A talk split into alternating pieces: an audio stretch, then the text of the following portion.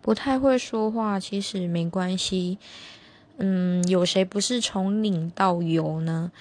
或许一开始说话会比较粗糙或直白，往往都会伤到别人。但至少你要去做一件事，去反省、自我检讨，说我今天说的这句话是不是不太舒服，让人家觉得很刺耳之类的，又或者是不是伤到对方？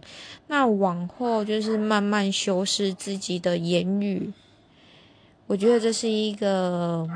非常值得推荐给职场新人的。